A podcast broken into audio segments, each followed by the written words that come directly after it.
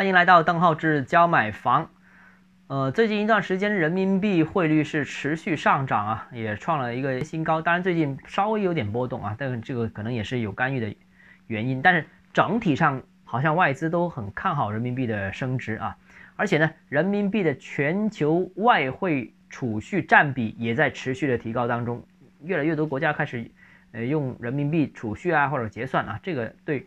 人民币的这个国际化是一个好消息，当然了，也因为这种情况，所以外资其实也在持续增加持有人民币，或者说配置中国资产啊，有一这样一个大的趋势。如果是配置中国资产的话，外资会配置什么类型的中国资产呢？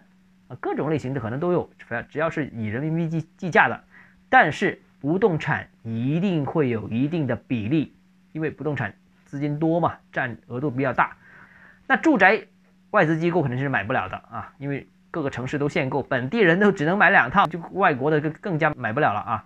那剩下可以买的哪一种不动产呢？就是商业、办公、酒店，就莫过于这三大类型为主了。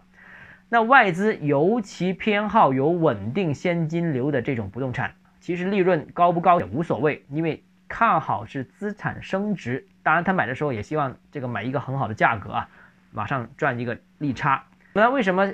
不关注利润呢？因为啊，像比特币这种没有利润的东西，也有很多人追捧。为什么呢？就是看好它后市的增值。那现在啊，美元不断超发，美元贬值是一个大趋势。那所以看好它升值就 OK 了，利润稍微低一点也可以接受。那现在买中国不动产资产的心理，就像一般投资者买房的心理一样，我买一个房子过来回来就关注它的升值前景。